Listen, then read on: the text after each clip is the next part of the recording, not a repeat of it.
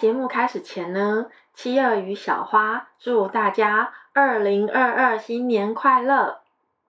非常感谢大家呢去年一路的陪伴，所以在这里呢预祝大家今年虎年送虎头，全家乐悠悠，虎蹄开财路，虎尾抚忧愁，虎耳壮鸿运，虎背驼康寿。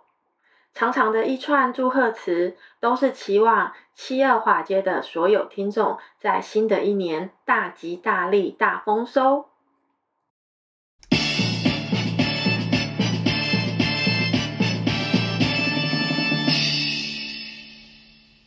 大家好，我是七二，欢迎来到七二华尔街。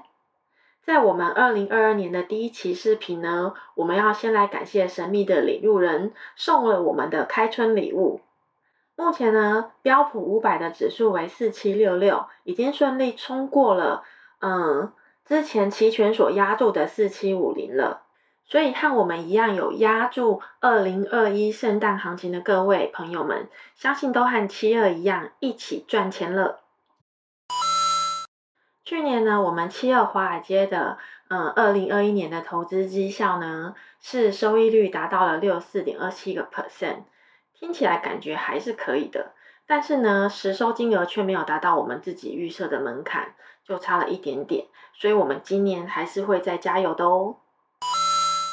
在去年呢，二零二一年呢，最后一个交易日呢，四大指数也许有些回调。但是呢，目前所有的指数都在安全的范围之内，所以二零二二年的第一个礼拜，我们要注意的是呢，目前的成交量是有嗯偏低的现象，成交量呈现背离的状况呢，有可能是因为大机构都还在放假的原因，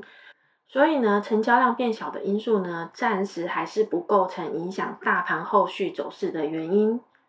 所以之后在二零二二年的头两个交易日。也就是一月三号和一月四号这两天呢，等大机构投资方完全收心回到华尔街的交易市场之后呢，我们再判断大盘的方向哦。因为这一波的圣诞行情呢，拉得有些凶猛，有些快速，所以感觉非常不踏实，所以千万不要追高，记得逢高要锁住利润，以累积个人的本金，就是累积个人的投资护城河哦。所以呢，在二零二二年呢，所有的投资人呢，都要注重获利护城河的防御性。目前呢，很多的投资大佬都已经预测到二零二二年美股即将达到顶峰，所以回调的几率非常大。主要呢，要关注标普五百的五千点。在非常非常非常乐观的情况之下呢，七二华尔街认为呢，标普五百指数在未来的十二个月呢，有希望上涨到五千点，但是呢，概率只有五趴到最多的十个 percent。但是这个是重点哦，如果中期出现了二十到三十个 percent 的回调的话，标普五百指数有更大的机会下跌至四千四百点。更可怕的是，就会出现三千九百点这个数字哦。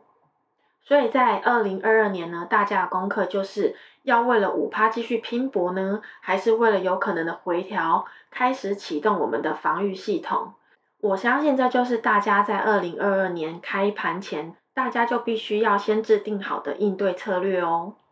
每一种投资方式呢，都没有对错。因为再烂的市场呢，还是会有人赚钱，所以只要大家在投入每一笔资金前都想清楚了策略，是住别墅还是吃便当，时间到了就会知道喽。目前美联储的加息时刻表是大家一直在关注的焦点，所以在美联储第一次加息的前后，到底会发生什么事情呢？七二华尔街在前期的视频有提到。通常在美国国债和公司债券在第一次加息的前后都会表现比较弱，这有可能呢就是我们逢低布局的好时机。而在美国股市方面来说呢，科技板块和非必需品消费板块，例如是汽车零件、耐用性消费品、服装、旅馆、餐馆、娱乐、媒体和零售相关的公司，这些。板块呢，在加息前呢，表现通常会非常的强劲，但在加息后通常表现是非常不佳的。而从美元指数来看呢，通常在第一次加息的时候呢，依然可以保持强劲的增长，但是在加息后的几个月内，通常就会开始减弱。而铜和布伦特原油的走势会更强，黄金相对于会比较弱，尤其是在加息之前。七二华尔街认为呢，在二零二二年呢，美股的震荡幅度一定会加剧。所以在出现回调之前，我所谓的回调是指比较大幅度的回调之前呢，我们都不会做长线投资的布局，会以各板块的龙头股以及蓝筹股，以逢低买入，逢高就会获利了结为主要策略，并且储备大量现金，等待更好的买点。股神巴菲特说，在通膨时代下，股票是全世界最安全的资产，所以请大家还是要依然关注七尔华街。